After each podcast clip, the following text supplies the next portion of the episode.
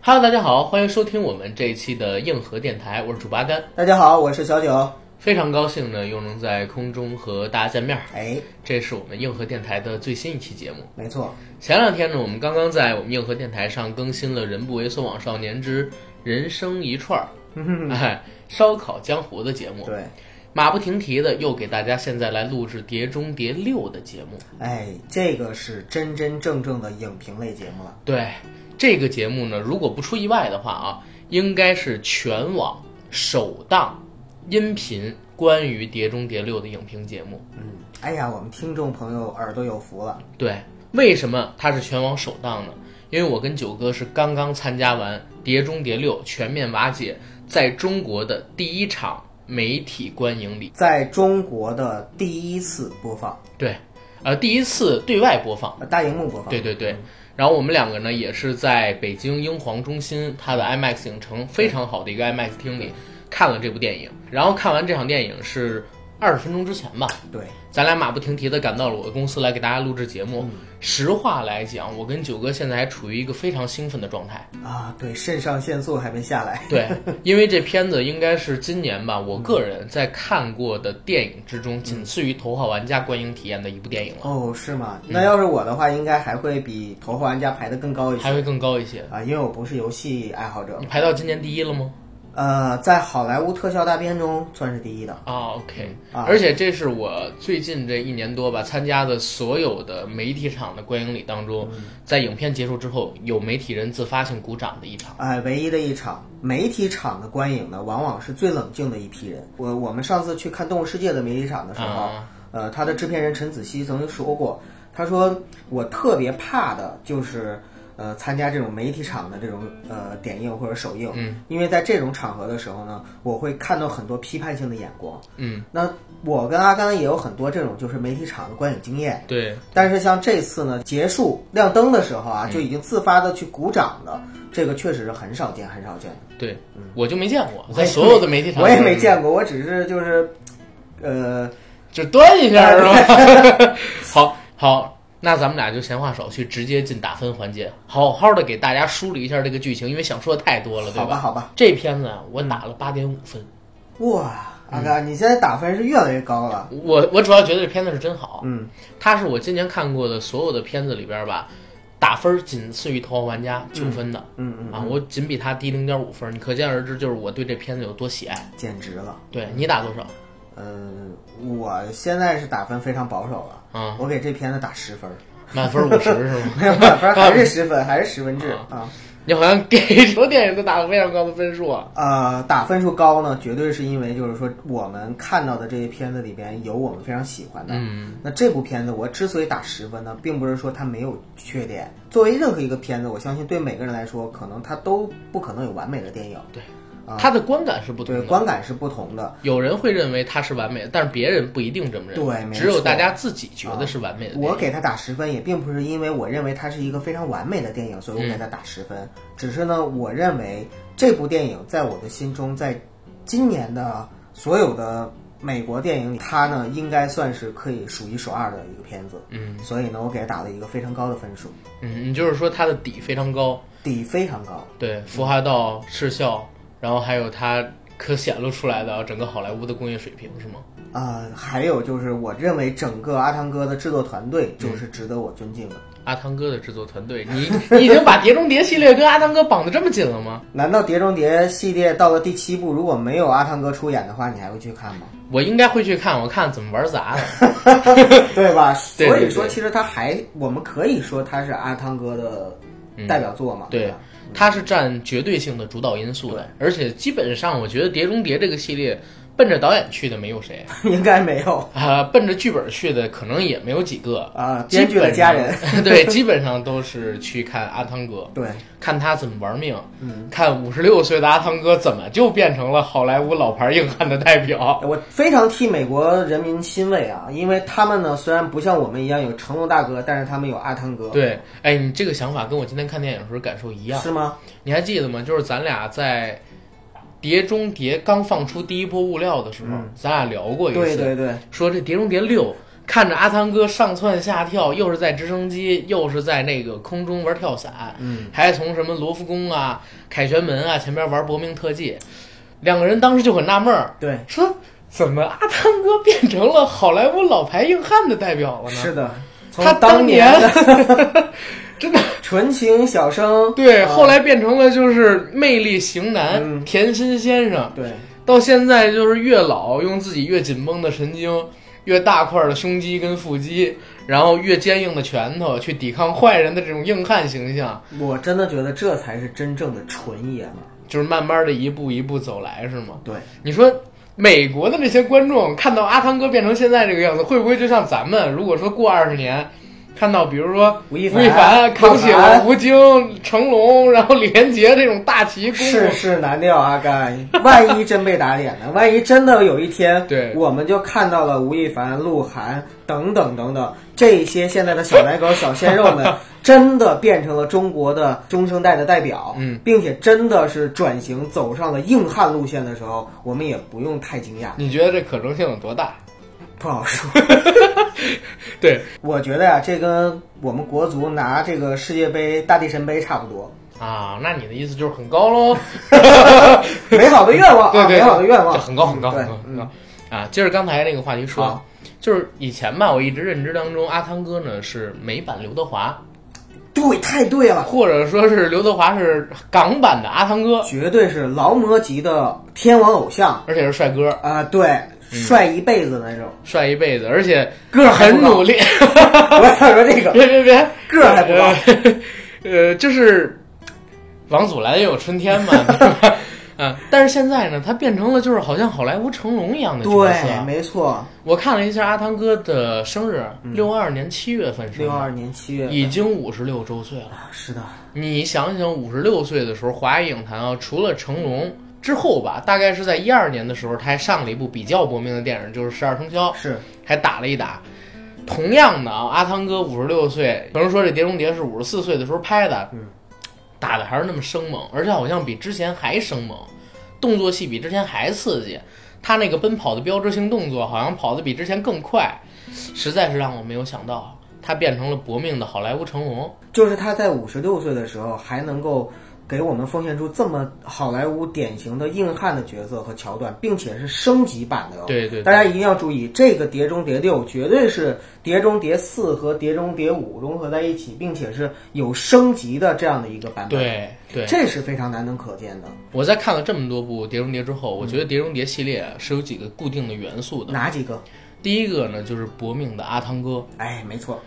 我们在看这部电影之前呢，是派拉蒙，然后中国区的市场总监上来跟我们说了一段话，对说这部电影他们给予了很大的期待。对，然后在中国上映之前吧，截止到目前，全球票房已经突破五亿美金了。嗯，那《碟中谍》系列呢，每一部其中的一个特色就是阿汤哥会上演一个不可能完成的动作特技，对，这也是这个电影的核心，对，呃，核心之一，核核心之一心之。一。第一部呢，就是在这个地下通道里的直升机和地铁之间的一个追逐。嗯，第二部呢，就是开头的攀岩。对第三部呢，就是那个爆炸跳跃；啊，第四部呢是攀登哈利法哈塔利；法塔，那第六部全面瓦解当中呢，真正的一个不可能完成的动作，就是七千米高空的军事跳伞，而且这是用一个长镜头完成的。嗯大家如果有兴趣啊，想提前看到，因为八月三十一号才上这部电影。，对，没错，我跟九哥是在比较早，甚至说一个礼拜之前，嗯看了这个媒体场。大家如果想提前看到这个动作的话，如果你不怕在电影院里失去那种刺激感 啊，就关注一下那个我们的微博“硬核班长”。对当时我是直接发了这个电影的花絮，里边是给大家展示了这个镜头是怎么拍出来的。阿汤哥身边呢是围绕了两个带头戴式摄影机的跳伞摄影师，嗯，全程跟拍他从飞机上跳落之后的所有表情动作。当然，通过配音配乐，你在电影院里，尤其是 IMAX 影厅里边看到这个视效的时候，绝对是比在小视频上看的更精彩。对，但是呢，它有助于让你了解这个片子它是真实的在玩命的一个镜头。就是如果我们不知道这个镜头怎么拍出来的话，我们看这个镜头一样非常精彩。对，但是可能呢不会特别的带入，然后呢不会觉得说它有多么的惊险。但是当我们知道他是阿汤哥真正在玩命的去用没有替身的情况下，没有特效的情况下，真实的去拍摄的话，对你会特别有代入感，你会觉得我天太厉害了。对，嗯因为你知道我为什么说这个东西要单拎出来一下了吗？嗯其实《十二生肖》里边儿有一个从空中跳伞是镜的头，是的嗯对吧？但是第一呢，那个是风洞。对，大家知道什么是风洞吗？就是下边有一个特别强大的鼓鼓风风机嗯哎，对，再把你往上吹，它不是真实的跳伞。对，再有一个呢，就是哪怕真跳，也不可能跳这样的一个高度。呃，这已经远远的超过了这个就是民间跳伞的这样的一对个高度。七千米的高空得带专业的这个吸氧的设备，因为在里边也提到，在那个维度是没有空气的，是的，或者说空气非常稀薄。那其实我们可以知道啊，就是成龙大哥在年轻的时候表演过比这更惊险的特技，是就是在《龙兄虎弟》里边最后跃到这个热气球上面的一幕。但是五十八岁的成龙大哥可能就没有五十四岁或者五十六岁的阿汤哥敢拼了。啊，这个哎，也是我们后继感叹一下吧，就是华语动作影坛，真正的那些硬汉们老去了，但是没有人接他们的班儿。嗯，然后我们的华语影坛这些硬汉，真的也都老了，失去了那股拼搏的劲头儿。同样是五十多岁，你看看我们现在的这些，我们非常热爱的老戏骨们拍出来的都是些什么电影儿？我知道你是有所指的对，就是有所指的，大家对号入座也无所谓。啊、嗯然后咱们来说这个《碟中谍六》，《好，碟中谍》系列呢还有几个不同的特点，嗯，这些特点呢构成了它一个伟大的系列。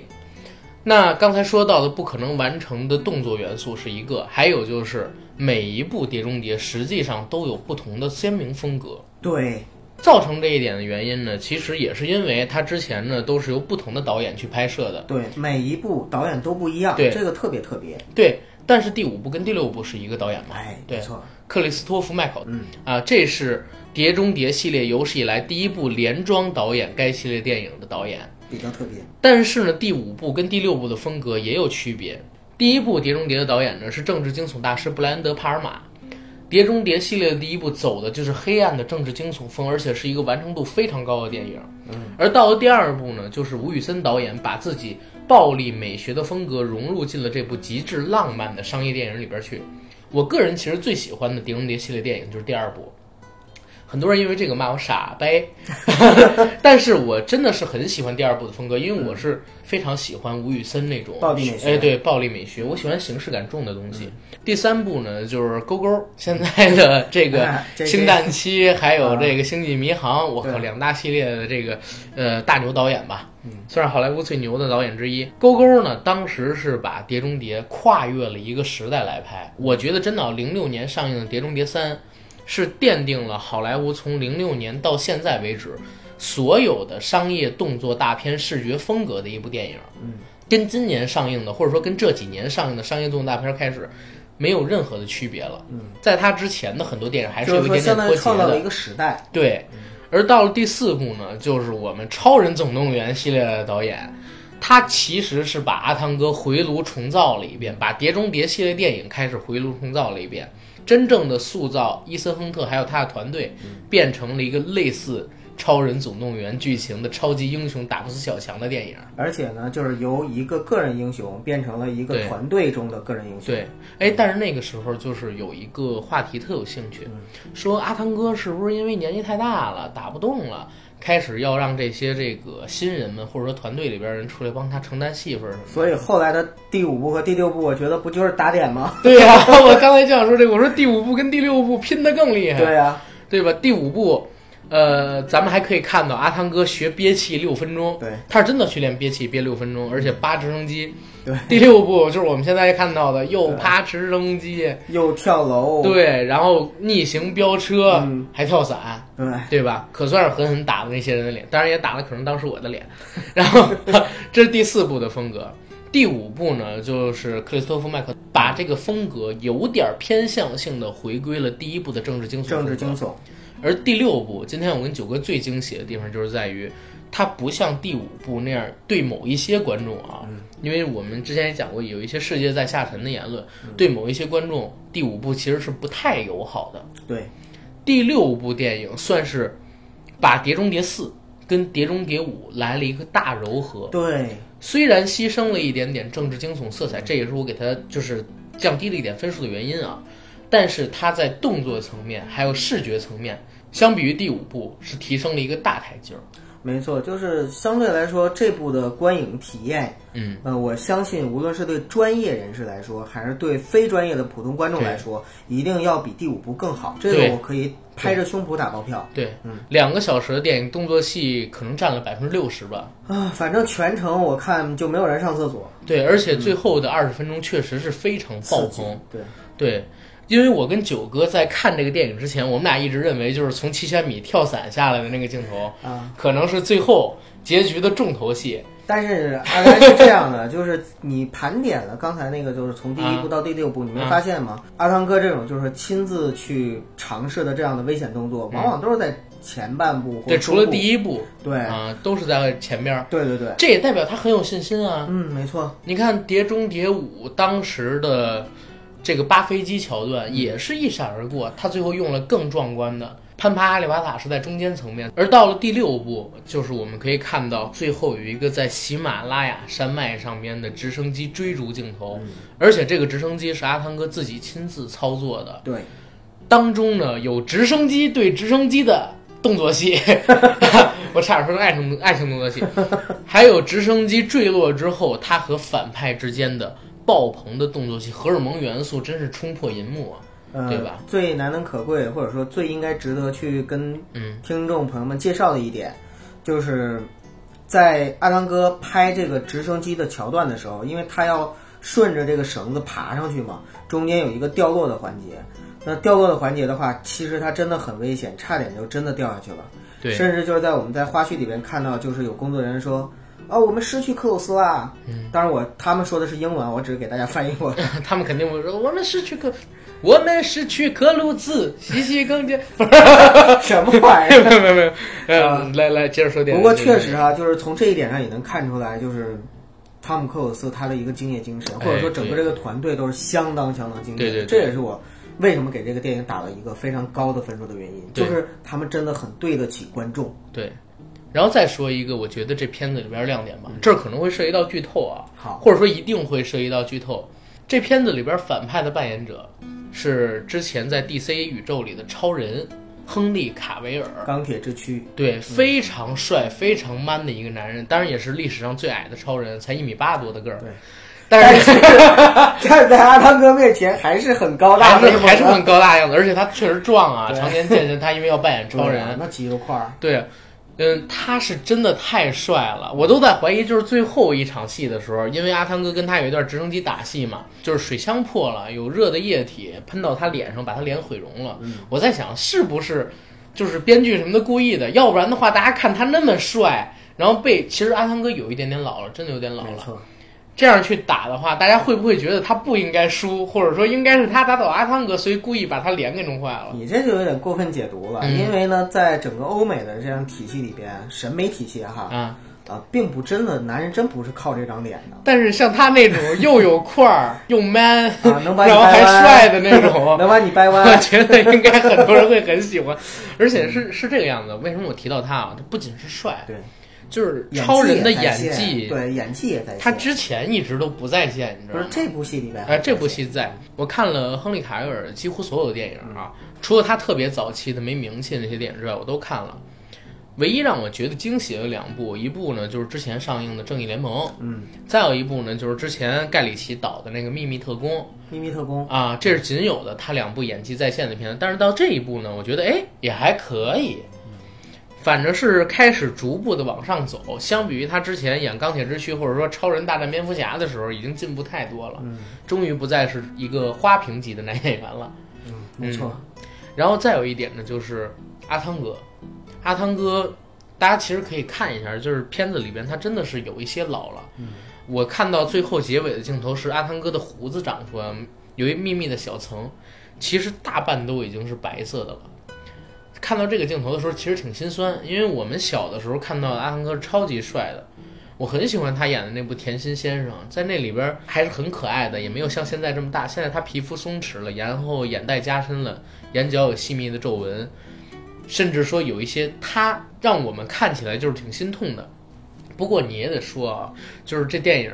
里边呢，阿汤哥在巴黎的时候笑了一下，以前他有一个外号叫“价值两千万美金的微笑嗯，”，他笑起来的时候还是好帅啊！因为他笑起来呢，又有这种年轻时候那种阳光的影子。对对对同，时呢，其实他也展露出来了，就是那个成熟男性的魅力。对温柔的魅力对，他生下来就是为了拍电影的。除了拍电影，我想不到阿汤哥能干其他的任何事情。但你没发嗯现，通过拍电影，他干任何事情都还是很不错的吗？呃，包只括有动开作直层升面机啊什 么，就是的体力层面的东西啊对对对嗯他做的不错，因为他其实有阅读障碍症啊什么乱七八糟的东西。但是确实是，他是一个天生的电影明星，而且让我气愤的一点是在哪儿？你还记得吗？就是咱俩看电影的时候，我，哎呀，这样一声，我都完全没关注你在干嘛，是吗我都是全情投 入，我真的全情投入嗯好了。嗯就是在这个电影当中有一个桥段是阿汤哥需要扮演成反派，嗯，然后去会见一个叫做白寡妇的美漂亮女人。对，这个白寡妇见到他之后，第一句话是：“哎，在我的印象当中，你这个身份级别的男人应该要长得更丑一些。嗯”然后他只是说了两句话，白寡妇就对他动心了。然后他们俩总共见了才第二面，白寡妇就亲他，而且是强吻。让我特别生气，我说大帅逼就这 样，这样好泡女生吗？哎，太让人气愤了。就是阿汤 哥，你五十多岁，你还要跟我们这些小年轻们，是吧？哎呀，你这太难受了。你这堂堂投行吴彦祖，难道这些经历都没有吗？不是这很正常我，吗我感觉我跟阿汤哥真的比不 了。哎呀，你其实觉得你开始能的跟阿时候汤哥比吗？ 没有没 有，是这样的，就是一开始我看到那个情节的时候，因为他们俩不是在河边嘛，嗯我当时也是很有触动。我触动在哪儿呢？第一个触动就在于，白寡妇真的很漂亮，很漂亮，好大漂家亮去看吧，就是对，她应该是里边的三个女女性角色吧，嗯，三个女性角色中应该说是在颜值上面最高的一哎，我觉得《碟中谍》系列有史以来女演员里，除了 Magic Q，个啊，呃，当年的 Magic Q 啊啊，就是现在 Magic Q 也不行了，所有的女演员里最漂亮的就是她了。啊，确实漂亮。然后呢，就是她在亲阿汤哥的时候，我真的是涌出了一种嫉妒。你嫉妒这个女的居然能亲到阿汤没有，我哥？嫉妒阿汤哥，我说、啊哎呀，那那白寡妇真漂亮，亲我一口怎么样？然后第二个呢，是我突然又想到了，对阿汤哥来说无所谓啊，因为阿汤哥的前妻也非常漂亮啊，嗯而且也是我梦中女神的那种级别的，对，所以我觉得哎呀无尼所可基谓，德曼是吗？ 对我就可以接受了，对嗯，尼可基德曼跟当时的阿汤哥可谓是金童玉女啊，真是金童玉女。只不过是他俩迈入婚姻殿堂的时候，女生更高了一点而已。 没有没有没有，这这男生王不王看祖身高蓝。也有春天，对 刚才谁说的？ 好好好，接着来说《碟中谍六》。嗯， 《碟中谍六》这片子，其实我说一说它扣分的地儿吧，因为我好打了八点五嘛。行，其实扣的那个一点多分在哪儿啊？相比于《碟中谍五》，它动作上面是有升级，因为《碟中谍五》它其实给我感觉有一点点闷，呃，因为政治惊悚嘛，对嗯。但是政治惊悚它做的不纯粹，不像第一部一样。第一部当时如果现在用我的眼光来看，我能打到八点多分儿，但是《碟中谍五》的话，可能打到七点五或者八分。跟这个片子为什么差分儿？就是说它在视觉奇观上没有满足我。《碟中谍》系列已经在我的脑海中定型了，它是一部能够奉献给我极大视觉奇观的，然后刺激的，刺激我荷尔蒙、肾上腺素、多巴胺、费洛蒙、睾丸酮，啥玩意儿都有肾上腺素分泌的一部电影儿。呃，就是差点就剩脑血栓了。对，《蝶舞》有有一些场景很刺激，嗯，但是它跟文戏有一点点割裂感。但是第六部它的文戏跟武戏割裂感是没有的，嗯，非常但的是融呢合，对，但是呢，可能是为了添加更多的动作戏，就是在人物角色的性格转换上，嗯它的铺设上过于直白。其实整个《碟中谍》系列啊，从第一部它奠定了一个基调或者说尿性吧。为什么叫碟中谍呢调？性我说我故意说的就是尿性。啊，就为什么说是碟中谍呢？就是它一定要有一个背叛啊、反转啊，这个这个东西在里边。如果没有这元素的话呢，也不叫碟中谍系列了。嗯，但是同时呢，就是有些确实是设计的比较生硬。对，呃，你在包第六括部里真的是对这部里边，尤其是在时间的逻辑上，有的时候我在看，我就想，他什么时候打电话，什么时候沟通的，什么时候两个人就变好了，什么时候两个人就反了。我举一个最简单的例子啊，你还记得吗？就是《碟中谍六》里有这么一个桥段，就是嗯，阿汤哥跟这个丽贝卡·福格森他们两个人要一起去这个大皇宫扮演反派，见白寡妇。嗯那两个人当时要走过一个很长的路，呃，他在路上。那个女生就很大声的说：“你不能就这样扮演谁谁谁谁，你不能这样扮演那个反派，否则的话，对方会识破你的身份的。”然后两边都是人 呐。走那个巷道的时候，要搁一般的啊，咱们现在在公司里走都是有摄像头的，我就不相信他们两个人就是没有被监视，就这样的脑残剧情，我以为只会诞生在一起打鬼子那种裤裆藏雷，或或者说者是战狼里， 呃，这战战战狼我不能说这不能攻击，或者像是看着奇侠里边手嗯撕鬼子，但我没想到就是《碟中谍》里会出现这这个桥段，不是说不行啊，嗯，但是你如果往前数，《碟中谍》一二三四五，可能说除了二里，别的都没有这样的东西，包括说第四部那个超级英雄大片都没有，嗯就是犯这么简单错误的都没有。就是我对这个戏的呃，认为它就是比较不足的地方呢，有一个就是，呃，刚才我也跟你说了嘛，嗯就是我说它像美版战狼，就是当然了，《碟中谍》系列呢，它本身就是个这人样的一英雄主义个个人英雄主义。但是呢，它确实里边呢，就是阿汤哥扮演的打不死小强，总在最后一刻钟啊，不是，总在最后一秒钟的时候去完成拯救世对界对的对任务。对这个还是典型的好莱坞的老套路。对，但是大家爱吃这套，嗯，你不最后一秒钟怎么着呢？如果是对反英雄式的，就是，呃，把这个搞定了之后还剩一个小时呢，那个对倒计时，对。 那也不合适啊。但是这部里边还有一个让我惊喜的点呢，嗯就是那个阿汤哥前期的出现。啊，对，对，在开始的时候，为什么我要这么说啊？因为其实伊森亨特这个角色形象，在我们的印象当中啊，他是一个有情的人，但他的情永远是建立在任务完成的基础上，就是说，只有我完成的任务，我才会谈感情。在我谈感情之前，我一定要完成任务。他是一个无所不能的神人，但是他一定是建立在我对你的好不影响我的国家利益，不影响我所有的信念的基础上。但是这部电影呢，赋予了更多伊森亨特人性的色彩，嗯啊，就不那么像机器了。包括一开始的时候，他去拯救他的队友，嗯，呃，然后导致任务失败，包括他遇到了他之前的一个有暧昧关系的第第五部里那个是五吧部的那个伊尔莎，对还有呢就是遇到了他后来的前妻。哎，我说嗯的什么叫后来前妻啊？ 包括他遇到了前妻对，啊，包括后来他遇到了前妻，包括后来他遇到前妻对和他前妻现任的丈夫，对对，他是这个样子的。其实伊森亨特他扮演的这个角色，除了在第三部里，就是说他前期面临威胁，而且他自己无能为力的时候，你感觉到过他挣扎，或者说他有过心痛。其他的几乎每一部系列里边，他都是打不死的小强。但是到这一部，最开始第一个镜头是什么？就是他怀念他在梦里跟他前妻一起在宣誓，两个人在举行婚礼的那一个瞬间，但是被反派给破坏掉了，两个人最终相拥在一起，毁灭在核弹的爆炸当中。然后他从噩梦当中惊醒，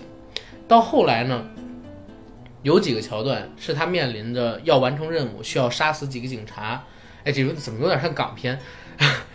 他有内心的挣扎，又有呢，他面对伊尔莎横着摩托车在他车前的时候，他要把他撞翻才可以冲过去之间的那种犹疑，而又有像你刚才说的，到最后遇见他的爱人，他的前爱人，他心中的那种可能说是放下释然，他其实满足了我们对一个真正的走下神坛的一个真实的人，特工也是人嘛，他的一个性格塑造。所以其实，在这一步，伊森亨特的性格是更丰满了一些。当然，我认为也是为了给他还有丽贝卡·福格森下一步的感情做铺垫，必须要让他跟前妻之间的关系做一个完美的嗯了处理断。如果说前妻还活着，他就跟丽贝卡·福格森在一起了，也不是不行，但是会遭人骂。嗯前妻死了，他又跟丽贝卡·福格森在一起，前面又圆不上。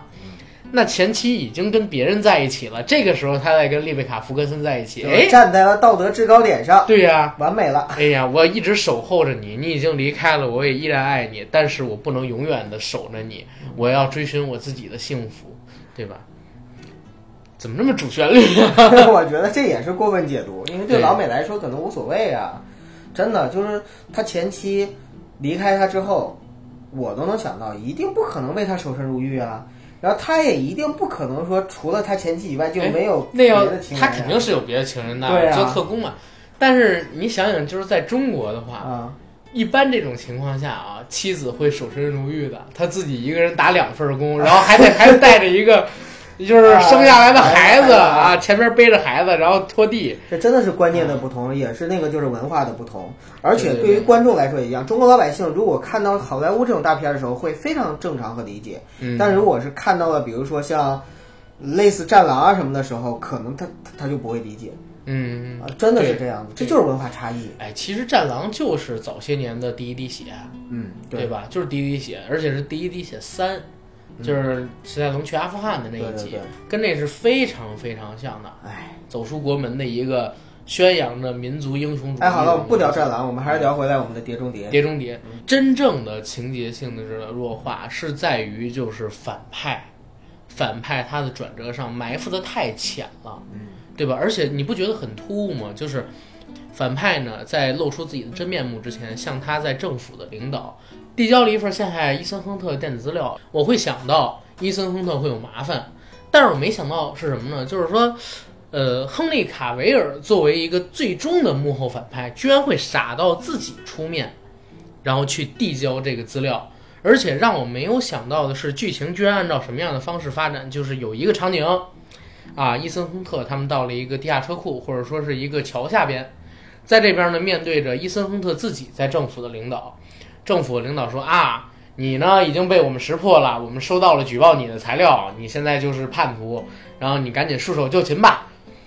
说完这个之后，还指了一下反派，反派就是那个他的领导派下来来捉你的，他是一个杀手，冷血无情的杀手，他的血是冷的，他的刀是冷的，他的人是冷你的不，要加戏好不对，好这？孙子冻上了。然后刚说完，然后嗯不是刚说完，给这反派造了点机会。反派呢，就是死永远都死于话多，跟这个西蒙佩吉扮演的那个叫莱恩的这个角色，因为戴了人皮面具嘛，对伪装成他的同伙，一交谈，啪，大家把灯打开，然后把亮度调高啊，正义的审判你，你知不知道这些都是圈套？我们早就猜着你才是真反派，啊你想陷害我们伟大、善良、可爱的伊森亨特，阿汤哥那么帅，他怎么可能是反派？肯定是你想挑拨离间，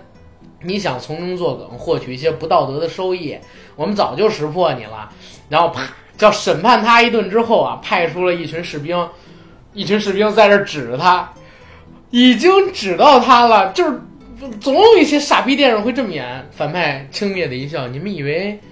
真的就可以威胁到我吗？动手！哎 就这么简单 吗？对，然后拿着枪的人直接哒哒哒翻转。但是其实正常来讲啊，就是我们用大脑思考 他一下，有点为了为了反转而反转，对，为了真反的为转了而反反转，而且你不觉得就是很尬吗？他的反派身份被识破了，如果搁我，根本就不会在那儿停留一秒，停留一秒就有可能被砸死。我会第一时间让我下边人出来，而不是说先跟你们废话，你们拿枪指着我。包括伊森亨特，你都是身经百战老战士了，你就嗯对不能先把他给收拾了，或者说先把他给控制住吗？不是就还是在那块儿就就拿枪干巴巴指着人家？对、呀、他是老中医，怎么就不治治吹牛吹牛逼逼呢对这没特让错我受不了。嗯，哎，但是，但是啊，这是在咱们这个，比如说咱们看了很呃，多观电影的影体情验况太下多的对情对况下，对对对，会有这样的感受。可能说，哎，常规的观众影迷他会觉得，哎，这很爽啊，这个对没错。啊，这种反转好酷啊，他会有这种感觉。没错，尤其是第一次看这种类型或者套路的，一定会对对觉得对说大呼过瘾。对，但是这也是一部好电影。而而且咱们再说一点啊，就是这片子最大最大的亮点是在于哪儿？就是视觉效果上。大家可能不知道啊，我们其实，在看这片子之前，我们查了一下宣传物料，是， 《碟中谍六》这片子呢，它是全程有超过百分之八十时间都拥有 IMAX 的特殊画幅，对能够多展出百分之二十六的画面细节。对，其实，在最开始，还有其中非常多的动作戏桥段的时候，我都有拍九哥，我说九哥，你看没看到他这个屏幕上下延展了？嗯，尤其是在其中，包括说巴黎街头的逆行飙车，还有最后结尾的直升机大战、喜马拉雅山高空坠落这几个桥段的时候，真的是很爽。这片子应该是今年除了《复仇者联盟》以外，拥有 IMAX 特殊画幅最多的电影了。对，至少迄今为止是这样。对，因为《复仇者联盟》是全片都用 IMAX 影机拍对的，没错，所以它肯定不可能比 那个《复仇者联盟》多。撑死了跟他一样嘛。对嗯，但是这真的是一部视效超级大片啊！嗯，我可以很负责任说，我在看这个电影的时候，是从最开始那个黑人哥们儿，就是他们团队里边那个，在车里边突然之间车灯全灭那一刻，我我的肾上腺素就在飙升，因为那一刻的话，我真的抖了一激灵。你怕有一大白牙 飞出来说：“哎，谁家牙成精了那倒没有，但是真的是那种就是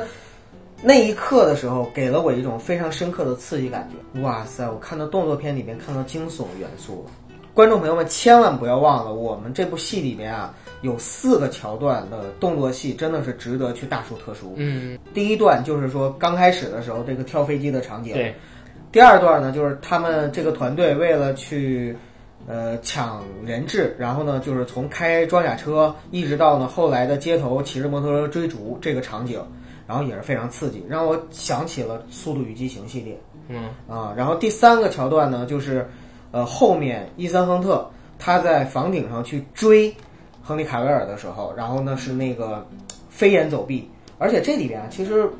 阿甘刚才也跟我聊嗯到了，就是我们很怀疑这个戏呢是有成家班的影子在里边，对，因为它我里我面在的怀疑很多他是桥不段是成家班做的动作特技。对，甚至但是我们因为没有通过相关渠道去得知这样的信息，所以呢，我们也呃不存敢疑吧，对存疑吧，就嗯不说一些不负责任的话。对，第四个桥段呢，就是最后的直升机大战，以及就是从直升机上下来之后的这个打斗场景。这四个场景，我认为单拉出任何一个，可能都足够支撑起一部好莱坞的动作大大片的戏嗯了。但是呢，他他竟然把这四部非常不吝啬的在同一部戏里面去展现出来，所以高潮是跌宕起伏，一波个接一一波，而且对对对一个浪比一个浪头高，特别的爽。对，详细的讲一下这四个动作场面。第一个动作场面就是刚才九哥说的这个七千米军事跳伞，对，是他们在一个运输的飞机里，直接飞机打开后舱门，两个人穿上专用的跳伞防具，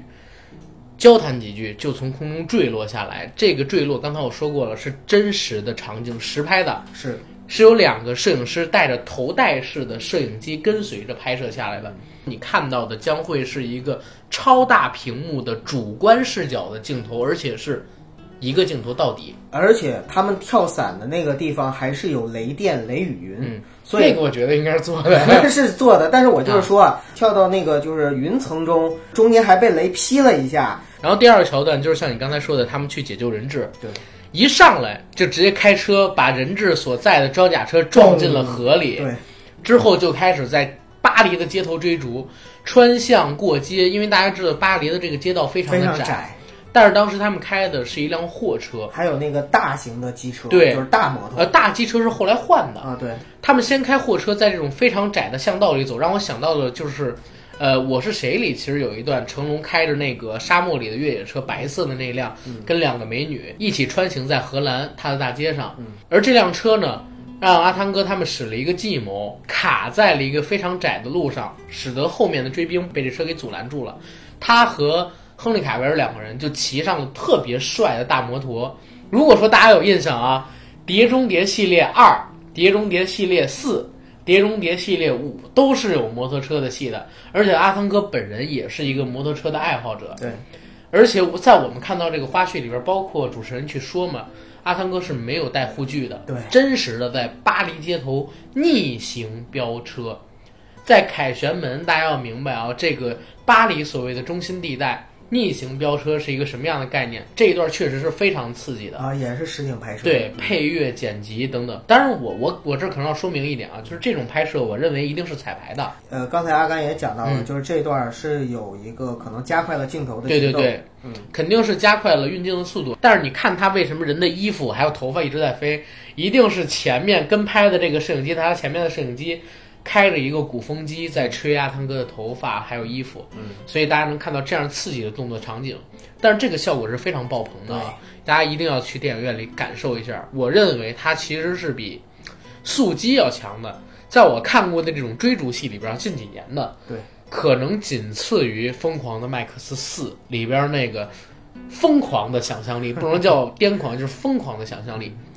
然后到了后边我们说的这个城市里边的街头疾走，真是让我想起了成龙很多早期的或者说中后期的，尤其是他在对跳墙那一刻，特别像红番区里对面对对成龙大哥那那一跃，有点像那个《特务迷城》啊，然后《我是谁》呀，《嗯红番区》啊，就是成龙中后期那些大型动作片里边，在城市里边进行攀登、跳跃的那种场景。而且这儿呢，也说阿汤哥因为其中的一个跳跃动作摔伤了脚踝，对，但是他非常敬业，明明已经摔伤了脚踝，但是他还知是道坚不持能，浪哎，费这个镜对头，，坚持拍完了这个镜头，因为他知道自己要停了，嗯还得再拍一次，但他没法再拍下一次，因为脚伤了，所以就坚持的从这楼上爬起来，拍完了这个镜头跑掉了。嗯到了最后一个动作戏，就是我们所说的直升机大战，先是直升机先后追逐，啊，一个在前，一个在后，反派在前，正派在后。反派呢是拿了一个我们在《绝地求生》里边叫大菠萝的那枪吧，应该是，嗯，M 二四七，对，阿汤哥的飞机在后面，反派在前面，开始不断的扫射，对，啊进行攻击。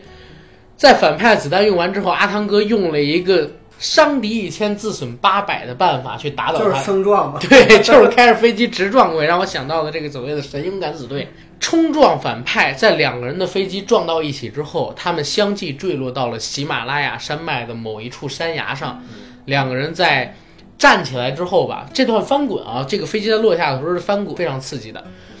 当从直升机里跑出来之后，两个人对打了一段，嗯拳来脚往，步步生风。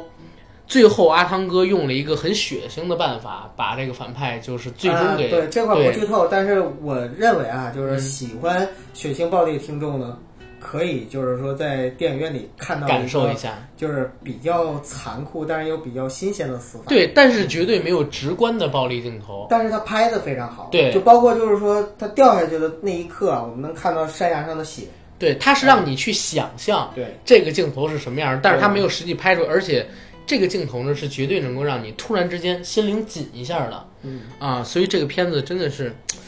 九哥刚才说，这片子代表了好莱坞现在视觉效果呀、服化道啊这些所有硬件条件的最高水平，我觉得是对的。而且我真的觉得就是整个这个团队，这个创作团队非常的敬业。对，呃，看我刚才阿甘跟我聊到的所有的这些东西，我认为这些每一个可能就像《碟中谍》它的英文原版的这个意思一样，就是不可能完成的任务。对对对，然后呢，不光是在电影里 边，故事中不可能完成，而是对他们在拍摄这个电影的时候，也创造了很多可能在一般的电影人，呃，或者说普通这种电影做不到团的队觉得说啊，不可能完成的、做不到的事情，对但对人家就做到了。哎，但是你也得说，就是《碟中谍》这种电影，还真的只有好莱坞能拍，嗯，愿意花这么多钱，而且有这种技术，嗯能在安全的情况下拍摄成这个样子的，对，其实只有好莱坞有这个能力，想当年香港的这些武指啊，那都是玩命那都是的，玩命拼出来的。嗯对呀、而且可能说玩命之后做的那种效果是奇观展示，跟这对种壮丽的视觉效果展示还不一样，对，没错。对，但是呢，这儿也说一嘴好玩儿的地方，就是《碟中谍》系列，我刚才提到不可能完成的任务，它有一个就是梗，你明白吗？嗯，就是每一次阿汤哥一定是要接受一个任务嘛，对，肯定的。对，但是在接受任务的时候，他用的都是那种。在我看来哦，比较复古的东西，要不然是用书，要不然是用信，要不然是用卡片式相机，嗯要不然是用公共电话亭接收那些由上峰给他发下来的指令，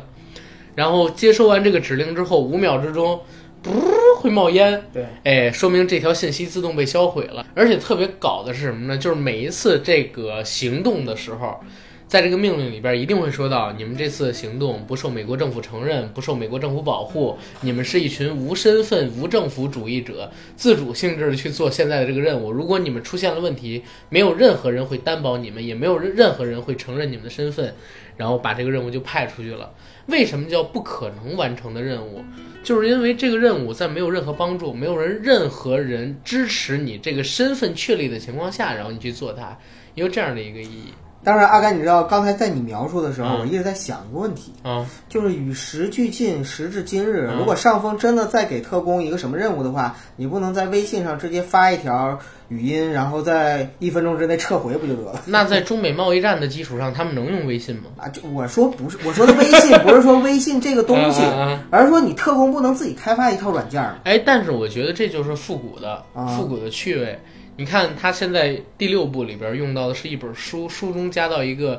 投影式的磁带机，是的，其实看上去很像我们在《碟中谍三》，甚至说是《碟中谍一二》里看到的那种传音装置。没错。它可能就是要保持这个系列传音装置的一致性。说白了嘛，就是即使我们是特工，我们也是文艺腔调的特工，对没对有对对情怀 的。对，对有情怀特工。因为《碟中谍》系列，我感觉现在啊，世界上的三大特工电影肯定是《零零七》，对然后《碟中谍》，对，还有《谍影重重》。谍影重重，对，《谍影重重》我们不说了，前几部是神作，一二三，到了第四部跟第五部，第四部也不是马特·达蒙演的，我们也不论，第五部就已经走到下坡路了。就不知道后面怎么拍了。哎对，因为前三部它已经是完美闭环了嘛。然后《零零七》系列呢，现在我是它上一部我会看一部，但是评价都一般。对，也是属于那种就是嗯，没有很很难有创新和新意的那种了。对，呃，反而是这个《碟中谍》系列，这每一部都给我们造出不一样的惊喜，每一部的风格都尽量的不那么统一。所以呀、嗯为什么说我给他打十分儿？我还是啊说回来，就是因为这个团队好。但是你不觉得是个悖论吗？九哥，就是你说，在我看来，它不是一个完美的电影。然后你给它打个十分，你给它打个九分也行啊。我觉得您老打这么高分，会有人攻击你，你知道吗？呃，让他们攻击我，我是愿意去，就是说表扬我心中认为更好的电影的。对，而且这个《碟中谍六》，哎，我觉得有一个好玩的地方，嗯，它的风格呢有点向《谍影重重》系列靠拢，就是它的剪辑速度，你不觉得变快了吗？就是镜头的转换速度。节奏也加快了。对对对，当然可能到不了《谍影重重二》那样极致的程度，可我觉得比起之前的三四一二都要快很多，所以我们看起来也会更爽一些，对吧？这也是让我觉得特别惊喜的地方，就是对同一部导演拍出来的同一个系列的作品，对，竟然在风格上能有这么大的一个转变。我觉得这其实也是显现出，就是整个这个团队在创新精神上面的一个追求。对，可能也是阿汤哥自己的追求，对，因为他现在是《碟中谍》系列的制作人，同时也是投资人之一，嗯然后也是这个电影的主演。按理说啊，《碟中谍》这个系列卖的钱，他可能比派拉蒙这个公司拿的还要多。嗯，啊，就是这是之前我们了解到一些情况，他确实能从里边拿不少的收益分成。嗯，好吧。关于《碟中谍》这部戏，其实我们说的东西已经够多了。啊，这是一部刺激、惊险，然后猎奇，壮观！对壮观拥有大量视觉奇观的一部非常优秀的，能在暑期档的末尾阶段燃烧你全部激情的好电影，对，商业动作大片。大家没有去看的，赶紧去看吧！八月三十一号大陆就要公映了，刺激、惊险、爆棚，让你肾上腺素、多巴胺、费洛蒙、睾丸酮激增的一部好看的商业电影，赶紧去看吧！同时也提醒各位，如果你有脑血栓、高血压或者是心脑血管方面的疾病的话，那么请谨慎选择观影，因为它真的很刺激那我们这期节目也就不聊太多了，啊！好吧，啊，到这儿嗯，再见。再见，谢谢大家。